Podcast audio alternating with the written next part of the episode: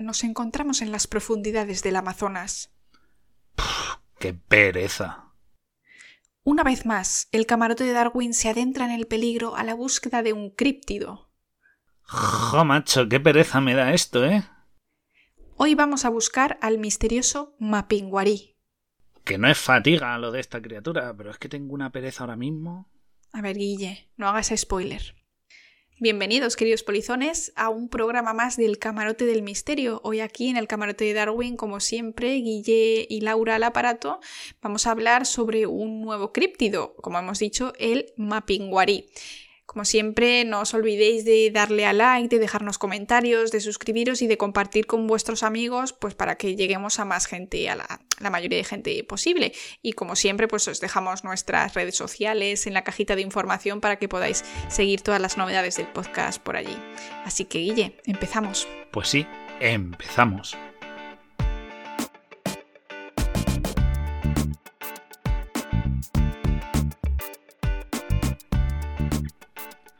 Como bien ha dicho Laura, hoy continuamos con esta serie del Camarote del Misterio que tanto os gusta y este programa se lo dedicamos a esa extraña criatura llamada Mapinguari.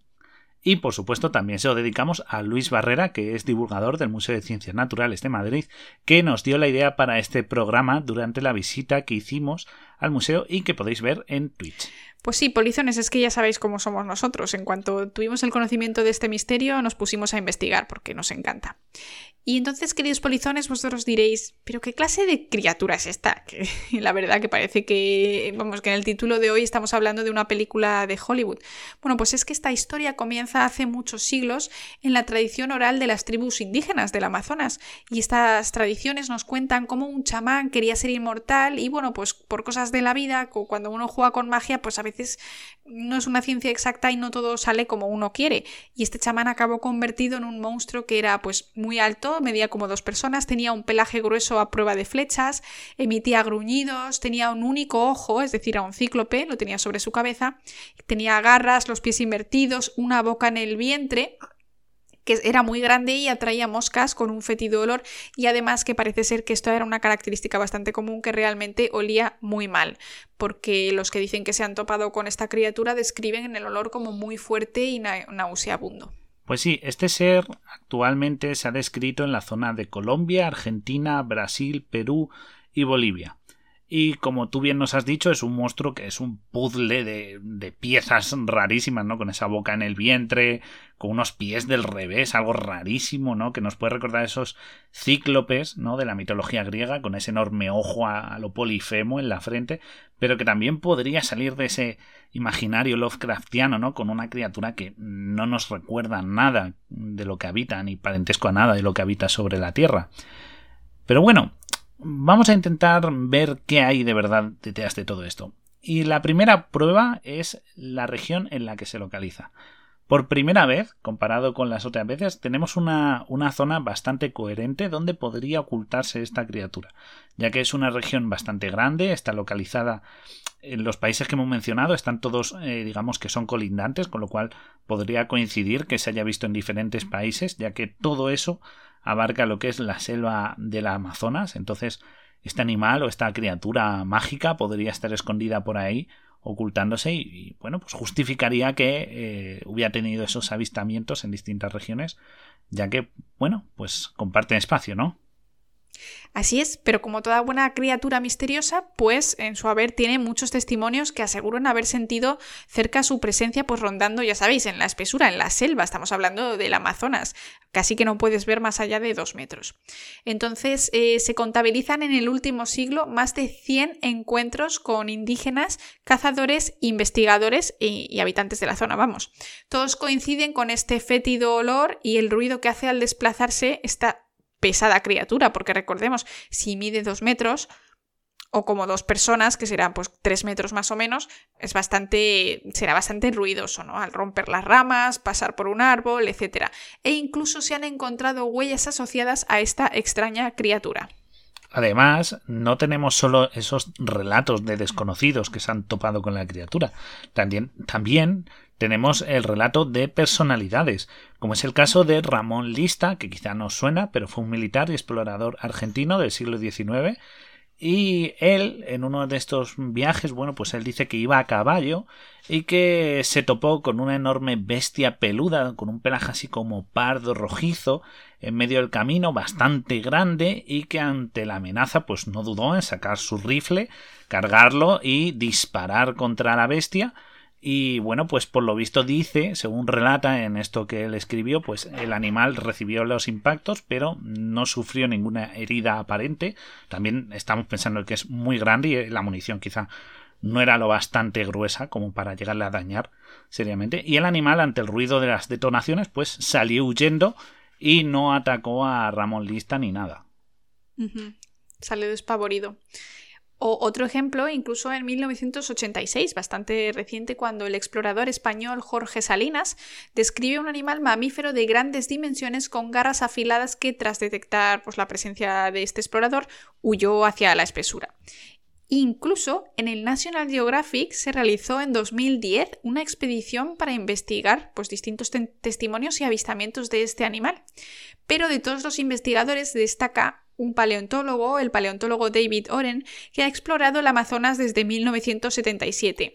Y él afirma que el ser es real y que ha podido entrevistar a varias personas que, que afirmaron toparse con él y basándose en sus conocimientos de zoología llegó a una conclusión, Guille.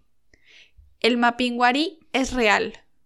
Pero él no cree que haya un monstruo así, él cree que lo que habita en la verde selva es un perezoso gigante. Efectivamente, por eso decía que me daba tanta pereza esta criatura. Porque lo que él cree es que, como bien dices, lo que habita, lo que mora esta verde jungla, es un perezoso gigante, del género seguramente Megatherium o Megalorix, y bueno, pues el cual casa muy bien con la descripción ofrecida. Eh, para empezar, es un animal que tiene gran tamaño, pues pueden, podían en su momento medir hasta 6 metros y pesar unas 3 toneladas. Es un animal bastante grande, lo cual también encajaría con eso de que son bastante inmunes al daño, ¿no? Por esa gran masa muscular que tienen.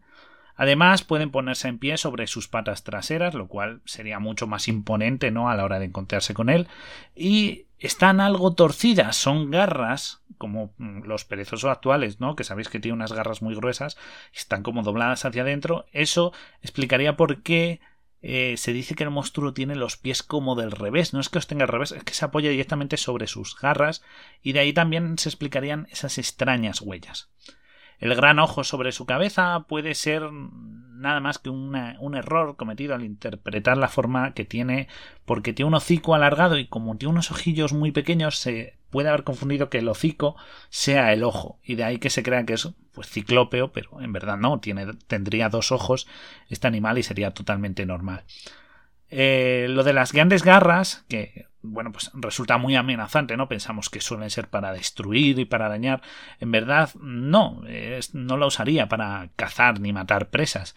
Lo usaría solo para agarrar árboles y plantas de las que se alimentaría porque de lo que estamos seguros es que este animal no es un depredador. Esas leyendas de grandes matanzas de ganado que aparecían con la lengua devorada, es todo mentira. Seguramente eso es debido a un jaguar del 3 al cuarto, pues que se pegó un festín y lo culparon al pobre mapinguarí o perezoso gigante, pero en verdad estos animales son totalmente pacíficos. Es más, eh, lo que se dice que cuando se toman con él, pues suele salir huyendo. Así que no es agresivo y referente a lo más extraño, esa boca, esa enorme eh, no protuberancia que tiene en el vientre, con el que dice que también muerde y tal, en verdad quizás solo debería atribuirse al pelaje, porque estos animales tenían un pelaje marrón, pero en la zona ventral es posible que hubiera unas marcas negras que ellos tienen y vistas pues con los nervios y la impresión, da una sensación de que es un hueco, una boca, pero en verdad no es más que el, color de las manchas que tiene. Y lo último, que sería lo del extraño olor, este olor tan apestoso y pútrido, podría deberse a unas glándulas de almizcle, algo parecido a lo que tienen las mofetas, que ante una amenaza o incluso para reconocerse entre otros de su especie, pues dejan este olor en lugar de enfrentarse al depredador o al peligro. Ellos simplemente sueltan el olor y avisan de, oye, estoy aquí, huelo mal, vete no quiero que estés aquí. Y eso explicaría todas las coincidencias que casan bastante bien con lo que se describe de este monstruo de la, de la jungla. Y si habéis escuchado, habéis visto el directo en el que estuvimos en el museo, diréis, pero pero Laura, pero oye, esto nos dijisteis que era un animal prehistórico, ¿no? Bueno, sí y no, porque bueno, las principales especies de esta familia de megatéridos habitó el planeta durante el Oligoceno, es decir, hace unos 8.000 años. Aunque parezca mucho tiempo, en realidad es una época realmente reciente, además de ser una época en la que se asentaron muchos filos de las especies de muchos animales actuales. Y eso explicaría de que, bueno, pues que nos topáramos con algunos, un posible espécimen en la actualidad.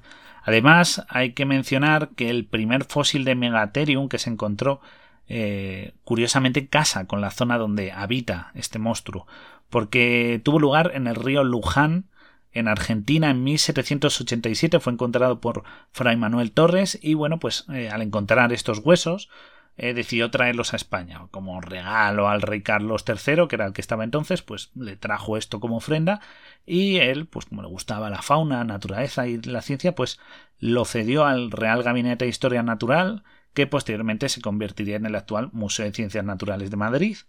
Y, bueno, y en el que actualmente se puede seguir viendo esta joya porque se consiguió en base a otros esqueletos de, perezosos y tal, pues hacerse una idea de cómo ir encajando el puzzle y montar todo el animal entero, que lo podéis ver de nuevo y está allí completo el esqueleto y veis lo grande e impresionante que es. Posteriormente, además, se han encontrado más fósiles de esta criatura, de este Megatherium, en este caso, en este caso la especie Megatherium americanum, si no me equivoco, y lo que y casa bastante pues refuerza esa idea no de que la zona fue habitada por estos animales que además convivieron con el ser humano y nos hace creer que seguramente este ser pues de alguna manera quizá no haya sobrevivido en su totalidad pero sí que haya evolucionado a una versión quizás más contemporánea y siga habitando el Amazonas. No es algo tan raro puesto que no ha habido casos no en los que se han encontrado animales que se daban por extintos o desaparecidos y ah, se han hallado pequeñas poblaciones, aún pequeños reductos que no han desaparecido, con lo cual podría darse este el caso. Podría ser, pero sí es verdad que aquí nuestra mente podría sospechar de la falsedad de esta leyenda, Guille, porque, de nuevo, estamos hablando que vivimos en un mundo totalmente digitalizado y, bueno, es extraño que no haya ningún documento, ninguna foto, ningún vídeo que, prueba, que pueda comprobar la existencia de este ser, dado que es tan grande, ¿no? Pues a veces estas especies que se daban por extintas quizá eran pequeñas, escurridizas, pero aquí hablamos de un ser grande. Pero bueno, aún así es verdad que hablamos del Amazonas, es una selva, pues es la selva tropical más grande del mundo y sí es verdad que cualquier cosa puede ocultarse porque es muy muy tupida. Además, también tenemos que pensar que muchos de los testigos tampoco es que tengan recursos tecnológicos. Hablamos de gente que son indígenas, que viven en la propia selva y algunos pueden tener móviles, pero otros no. Entonces, puede ser que sea bastante más complicados.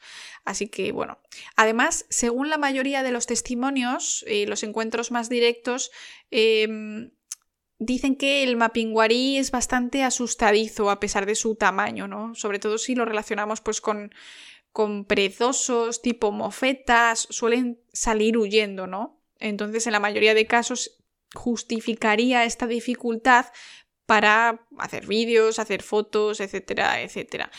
Es Así que es obvio que sea un animal pues difícil de encontrar, que evite el contacto con humanos si lo relacionamos con los animales que también tienen pues estas glándulas odoríferas y, y demás. Así que bueno, pues podríamos tener una justificación para esta falta de pruebas. Y también hay que pensar que eh, estamos hablando del Amazonas, en un sitio en el que el ruido es ensordecedor del, de fondo y que toparte con un animal salvaje es lo que menos deseas y sobre todo si tiene unas dimensiones importantes, ¿no? Y no eres muy, eh, muy ducho en esos terrenos, te puede llevar un verdadero susto y, y dejar tu imaginación volar mezclándose con el miedo. Pero hay una cosa que hemos estado investigando, que he estado investigando asociada a esta leyenda, porque en todas partes hablan de él, perezoso gigante, el fósil viviente que recorre la jungla, que sigue vivo, pero yo me he ido a algo más terrenal y he buscado la fauna autóctona de, eh, de bueno, del Amazonas, que es lo que puede haber alguien que cumpla con esta descripción y que pueda eh, coincidir. Sí que es verdad que en el siglo XVII se habla de unos tigres de agua que podían ser jaguares y tal, Pero lo que he encontrado revisando es que hay un animal que sí que podría cumplir todo esto y seguiría siendo primo del perezoso. Y estoy hablando del Mirmecofaga tridáctila, que si os viene así un poco mal por el nombre, es conocido más comúnmente por oso hormiguero gigante, o oso bandera, o oso palmero, o incluso yurumi, que es un nombre como más autóctono ¿no? de allí. Y, bueno, pues es un animal que coincide, es, es, propio de América del Sur, habita en varios países y en el Amazonas. Y bueno, pues ya ahí tenemos ese, paralelismo de la zona de distribución. También es bastante grande, por lo visto, si se pone a dos patas puede llegar a medir entre 1,80 a 2 metros. Que a ver, mm, puede ser que no, pero imaginaos un animal sobre sus dos patas y, de un color así con mucho pelo, porque además son muy tupidos, y poniéndose de frente a ti. Puede ser bastante impresionante. Además tiene un hocico largo, lo cual te de nuevo da esa sensación de quizás un ojo, un apéndice con un ojo extraño, con un pedúnculo que va coincidiendo con ese ciclopeo del ese cíclope que es el, el mapinguarí, ¿no? Eh, también lo que os he dicho, al ponerse de pie y además tiene un pelaje bastante grueso, que encima tiene dibujos, con lo cual de nuevo cumplimos con ese vientre, con esa boca extraña, podría ser debido a esto. Y, y, por supuesto es un oso hormiguero, de que se alimenta de hormigas y de termitas. Cava en, hormigueros y para eso necesita unas garras muy fuertes, muy similares a las de un perezoso. Con lo cual, de nuevo, los pies torcidos si se pone a dos patas, esas garras amenazadoras que en verdad son para acabar, no son para matar ni nada por el estilo. Y, bueno, eso, tienen un parentesco filogenético con los perezosos actuales, con lo cual también tendrían cierto de primo, ¿no? De parecido. Si se encuentran huesos, podría haber una confusión. Y bueno, se alimentan de termitas y hormigas, lo cual podría explicar ese desagradable olor que pudiera presentar. Eh, por lo tanto, coincidiría todo bastante. Y nos faltaría una si es real y se conoce este animal, ¿cómo es que no hay muchos encuentros con él? Bueno, pues porque está en peligro de extinción grave. Está al borde de desaparecer este animal. Y claro, estando al borde de desaparecer, hay muy pocos, es muy difícil dar con ellos.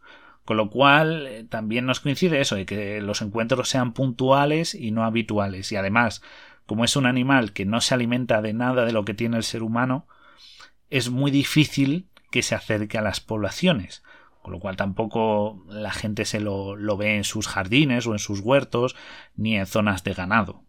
Así que todo encajaría bastante con este, con el oso hormiguero gigante.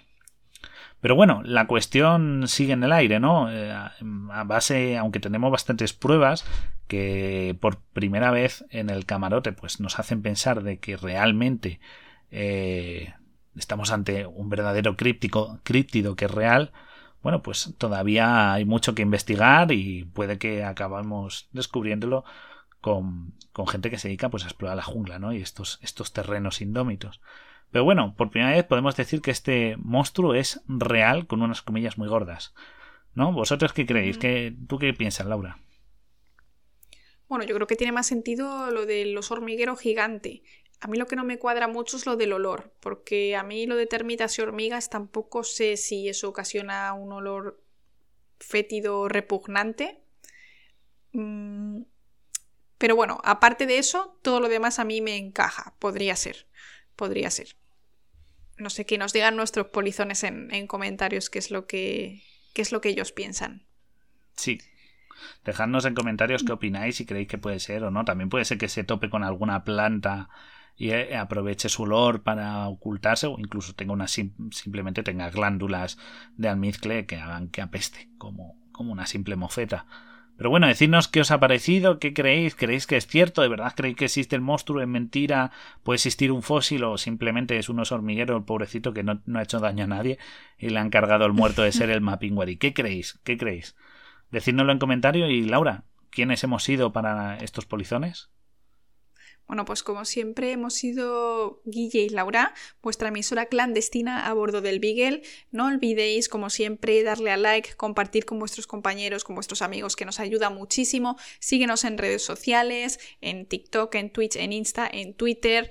Los directos, como siempre, todo, todo este apoyo pues nos ayuda muchísimo a llevar las curiosidades, los misterios, la ciencia, las noticias de última hora a cada vez más gente, que estamos muy contentos con, bueno, pues por con cómo estáis también reaccionando al podcast. Tenemos cada vez pues más escuchas, más visitas y bueno, estamos súper contentos. Así que, queridos polizones, hasta aquí el programa de hoy. Esperamos que hayáis disfrutado y nos vemos en el próximo episodio. Adiós. Hasta la próxima.